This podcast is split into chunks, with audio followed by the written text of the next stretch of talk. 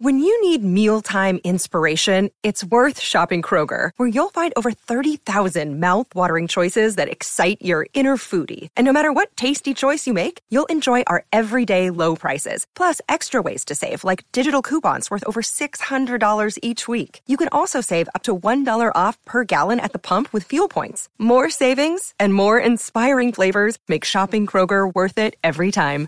Kroger, fresh for everyone. Fuel restrictions apply. Hola a todos, soy Víctor Abarca y estás escuchando Expreso con Víctor, el podcast diario sobre tecnología, tecnología que importa y cultura digital. Y bien, parece que estamos dándole la bienvenida a la segunda temporada del show de Elon Musk, porque ya no te diría que es un culebrón, simplemente hay que echar un ojo un poco a los eh, sites de, de Estados Unidos y no te digo solo para, o sea, no solo te digo los eh, las webs ¿no? de tecnología, sino un poquito en general, el New York Times, todos, o sea, todos los, los grandes medios parece que están un poquito fascinados con la actitud del nuevo dueño de Twitter. Digo fascinados, no asustados que también.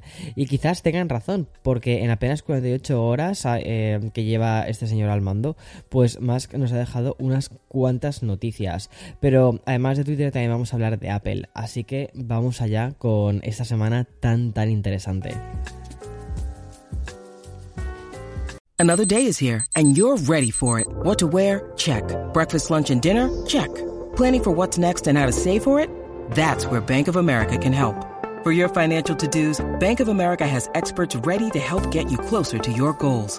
Get started at one of our local financial centers or 24-7 in our mobile banking app. Find a location near you at bankofamerica.com slash talk to us. What would you like the power to do? Mobile banking requires downloading the app and is only available for select devices. Message and data rates may apply. Bank of America NA, member FDIC. Voy a comenzar por uno de los triunfadores del mes de octubre, ¿vale? Y no solo por los lanzamientos que empezaron allá por el lejano 7 de septiembre, sino también porque ha sido de las pocas compañías cuyos números trimestrales, pues han, eh, han, mejorado porque el resto de las compañías no les ha ido demasiado bien. Y estoy hablando de Apple porque parece que sigue en forma a pesar de que el paso de las semanas nos ha servido también un poquito para ir reposando los gadgets que han ido lanzando. Pero justo hace unos días tuvimos los informes trimestrales y ha sido una cosa que nos ha servido también pues para entender un poquito mejor la salud de la compañía. Y también creo que podríamos casi hacer sobre esos datos una reflexión que daría para hacer su propio Café con Víctor. De hecho, hablando de Café con Víctor, estoy pensando en devolverlo a la vida. O sea, hacía muchísimo tiempo que no publico un Café con Víctor, pero estoy pensando en volver a Café con Víctor de una forma un poquito diferente. Ya te lo he contado varias veces, pero estoy terminando de hacer ahí como los, los últimos preparativos, la, o sea, pensarlo bien, conceptualizarlo bien, para ver si de verdad quiero volver a embarcarme en esa aventura y no dejarlo a medias, como he hecho durante los dos últimos años. Y, mm, pero bueno, volviendo un poquito a lo que, a lo que teníamos ¿no? sobre Apple. Y es que simplemente hay que echar un ojo eh, al pasado y también echar un ojo al futuro. Y hacerme eco también de algunas teorías que ya están circulando por ahí en algunos medios importantes, como son The Verge, como son TechCrunch y como son también Bloomberg. Y es que el primero de, de estos rumores que sirve también para hablar de. O sea, que hay que mirar un poquito también al pasado, ¿no? De este producto para saber un poco cómo va a ir el futuro. Eh, es uno de los mm, mayores productos que generan más rumores, es el iPhone. Y es que parece ser que la siguiente generación ya está pues mm, dándonos cositas.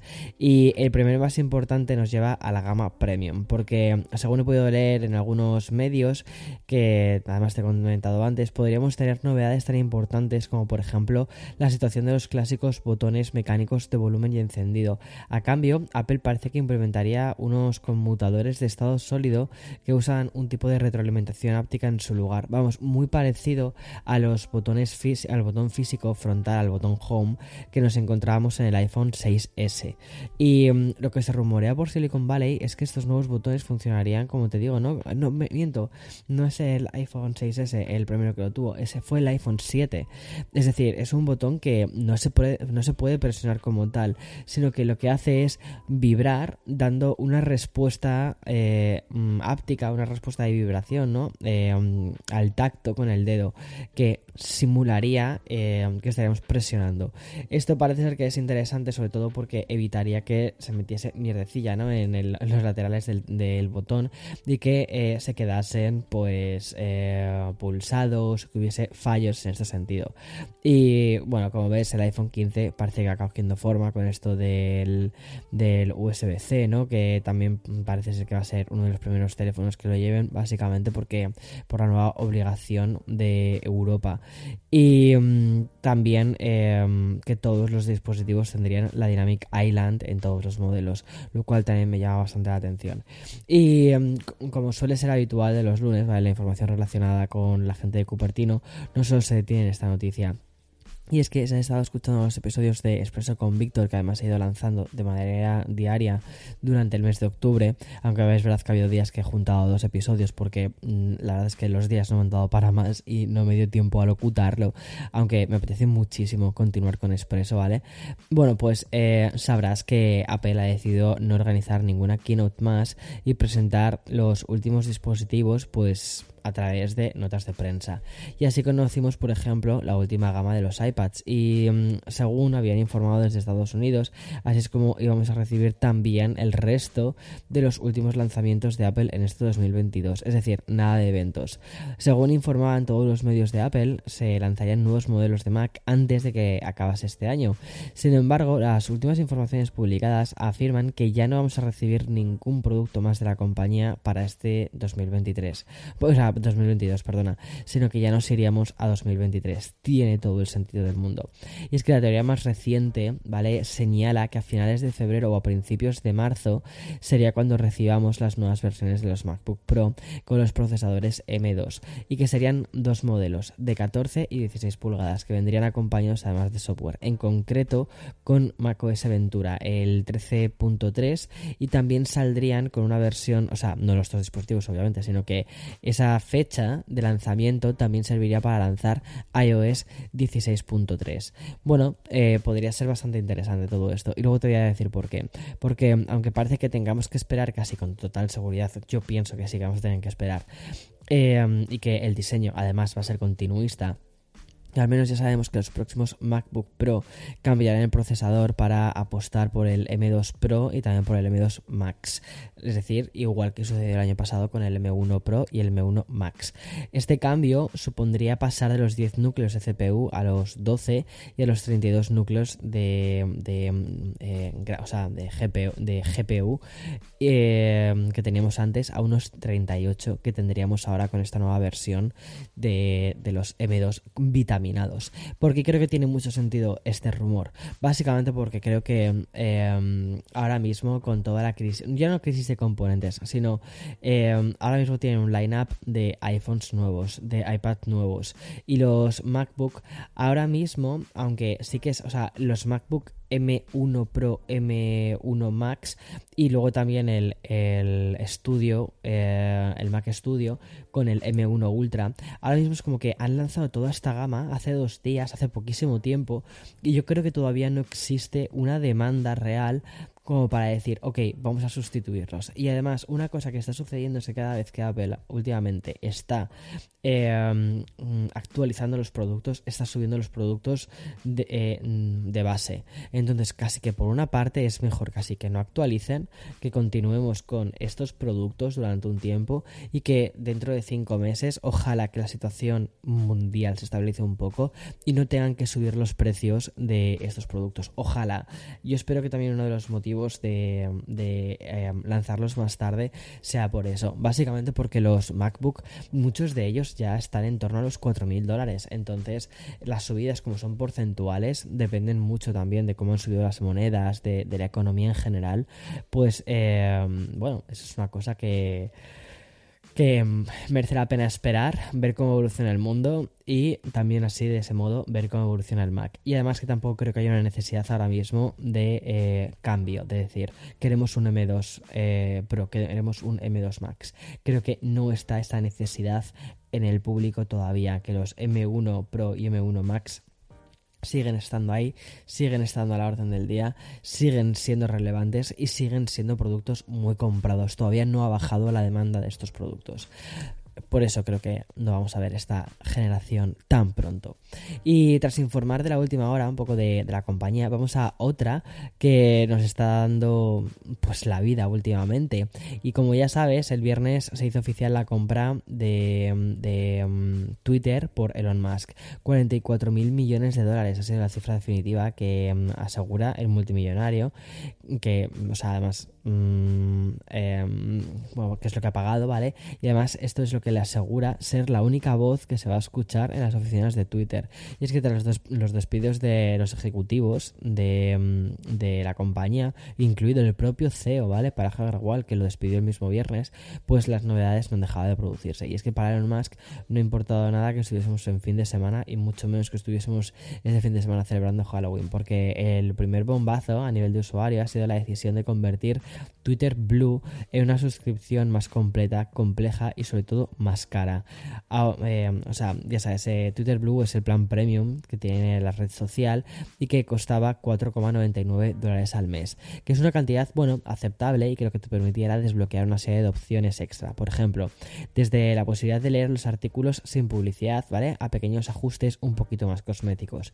Pues ahora lo que quieren hacer es cambiar esta suscripción y mm, va a pasar a costar de 4,99 atención a 19,99 dólares, es decir, 20 dólares.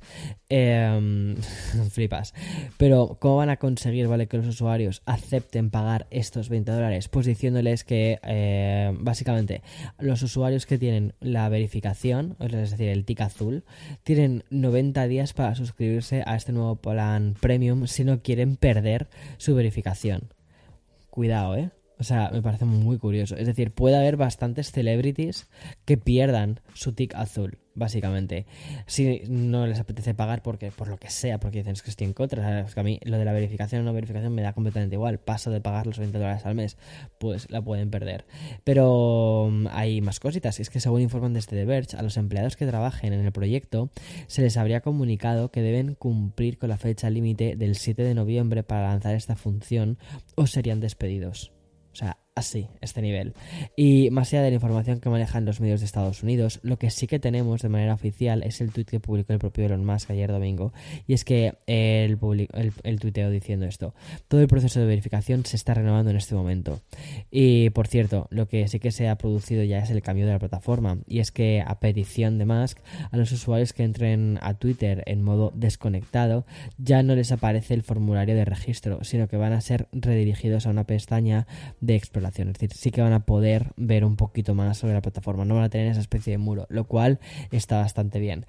Y dejamos las oficinas así un poquito convulsas ¿no? de, Twitter y vamos a hablar del estado actual de la industria en sí, no solo de lo que es eh, esta empresa, o al menos de una de las divisiones más importantes, y es la venta de los teléfonos inteligentes.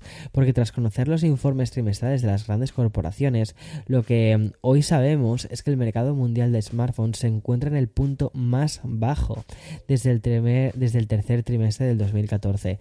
Interesantísimo esto es que gracias a una investigación que ha hecho una consultora que es eh, Market Monitor, eh, Counterpoint, hoy lo que conocemos que o sea, sabemos que la industria del teléfono ha experimentado una disminución en los envíos de un 12% interanual. Y esto ha alcanzado los 301 millones de unidades en el tercer trimestre del 2022, es decir, ahora mismo hay un montón de gente que tiene dispositivos, pero no están renovando nuevos dispositivos, no están comprando los dispositivos, se están quedando con lo que tienen. Y es que en general el sector vive una especie de montaña rusa con ciertos números positivos y otros que señalan pues bajadas motivadas por el panorama económico actual, lo cual es normal. Y estos vaivenes también se entienden mejor si analizamos los datos de algunas de las empresas más importantes de la industria. Por ejemplo, Apple se confirma como el gran fabricante menos afectado por esta crisis actual. De hecho, sigue creciendo año tras año en un 2% más de envíos. Es decir, hay más gente comprando iPhones. Pero mm, esto no le sucede, por ejemplo, a otras empresas, porque Samsung disminuye un 8% interanual. Es decir, Samsung vende menos teléfonos, aunque en este último trimestre sí que logró crecer un 5%. Y por su parte, compañías como Xiaomi, Oppo o Vivo han conseguido liberarse del bloqueo generado por el gobierno chino y recuperar cierto porcentaje de envíos. Y de hecho, la salida de, Apple y Samsung de Rusia han permitido a esas empresas chinas crecer en ese territorio. Es muy curioso, ¿no? Estos dos se van, pero eh, Xiaomi, Oppo y Vivo pues van a crecer en, Rusia. Eh, bueno, es curioso cómo funciona todo, toda la economía. Por eso también es importante saber que cuando al final compras productos de una empresa también estás, eh, bueno, pues haciendo un pequeño statement sobre lo que apoyas y lo que no apoyas. Siempre, siempre opino esto, que al final donde ponemos nuestro dinero es realmente donde ponemos nuestras creencias. Eh, no, eso no implica que estas empresas no hagan buenos teléfonos, obviamente, pero también creo que hay que saber leer un poco más de lo que, lo que hay atrás. Y, mm, pero también hay una lectura que me parece mucho más importante, que es cómo actualmente la industria de los teléfonos móviles, o sea, el teléfono móvil como tal ya se ha convertido en una commodity, en un producto que tiene ya casi todo el mundo en su bolsillo, o por no decir todo el mundo, hasta mi abuela, ¿vale? Tiene un teléfono móvil. Este se obsesionó, que quería un teléfono, que quería un teléfono, que quería un teléfono, y mi tío le compró un teléfono móvil. ¿Para qué? Para absolutamente nada, pero ahí lo tiene ella. Entonces, todo el mundo tenía un teléfono móvil. Entonces, ya no hay muchos más o sea, ya no puedes vender muchos más teléfonos. O sea, de vez en cuando, pues sí, se renueva, se recicla, o sea, una nueva una persona decide actualizar el teléfono móvil, pero va a ser un poco ya como la industria del automóvil, es decir, que eh, no es que vaya creciendo, sino que los diferentes fabricantes se van quitando un poco, como quien dice, mercado de unos a otros, va a ir pasando el mercado de unos a otros, ya está, pero por lo general la industria ha crecido hasta donde tenía que crecer, al menos es mi opinión. Ya tenemos que ir, o sea, ya iremos hacia nuevas categorías de producto, unas gafas de realidad virtual, eh, unos nuevos wearables, eh, nuevos watches lo que sea, pero nuevos accesorios para complementar a estos dispositivos. Pero la industria en sí del teléfono móvil me parece que ya está, pues eso, en su. que ya ha dado todo lo que tenía que dar. Entonces ya no es una industria tan interesante, tan divertida, tan innovadora, porque sobre todo al ser una industria tan grande, tiene que dar respuestas ya no a los techis. Por eso muchas veces cuando se dice, eh, ya no hay innovación, cierto, en cierta medida tienes razón, ya no hay innovación. Básicamente porque la innovación que se hace se hace con miedo a romper cosas. Es decir, ahora no se quiere romper cosas porque tienes que hacer un producto que sea interesante, que sea atractivo, tanto para la abuela como para el tequi. Entonces, intentar abarcar un mercado tan tan grande en una categoría de producto que es idéntica, porque aunque una marca, una empresa te saca un teléfono con una, con una placa trasera de refrigeración líquida para el teléfono móvil, seamos sinceros, o sea, eso es un gimmick. ¿Vale? O sea, eso es una cosa que se hace, pues, en plan rollo, un brindis, un brindis al sol. Me parece una muy buena expresión. Un brindis al sol. Pero, ¿para qué sirve eso realmente? ¿Qué utilidad real tiene todo esto? En fin, me parece curioso. Creo que mm, estamos deseosos de ver en el mundo tecnológico qué es lo siguiente. Ya estamos teniendo pistas, estamos hablando del metaverso, se está hablando de la inteligencia artificial, pero todo eso no lleva un producto asociado detrás, al menos no directamente. Es verdad, el metaverso lleva unas gafas que te van a habilitar, te van a permitir entrar dentro de este metaverso. Un poco el metaverso para mí es el concepto de Internet, ¿vale? Internet está ahí, es un concepto, es, una, es un servicio, es un, es un, pero necesitas un producto, en este caso que era el ordenador. Después pasó del ordenador al teléfono eh, para acceder a Internet. El metaverso es algo parecido, o sea, es un, es un concepto, eh, un servicio, un, algo abstracto, algo tecnológicamente abstracto como tal. Internet es algo abstracto como tal. Eh, necesitas un producto que te habilite el acceso a esto. Creo que eso va a ser lo interesante, creo que eso va a ser el next big, big thing y que, bueno, veamos a ver cómo, cómo funciona. En fin, hasta aquí las noticias de 31 de octubre del 2042. Como siempre te digo, mañana más y mejor. Chao, chao.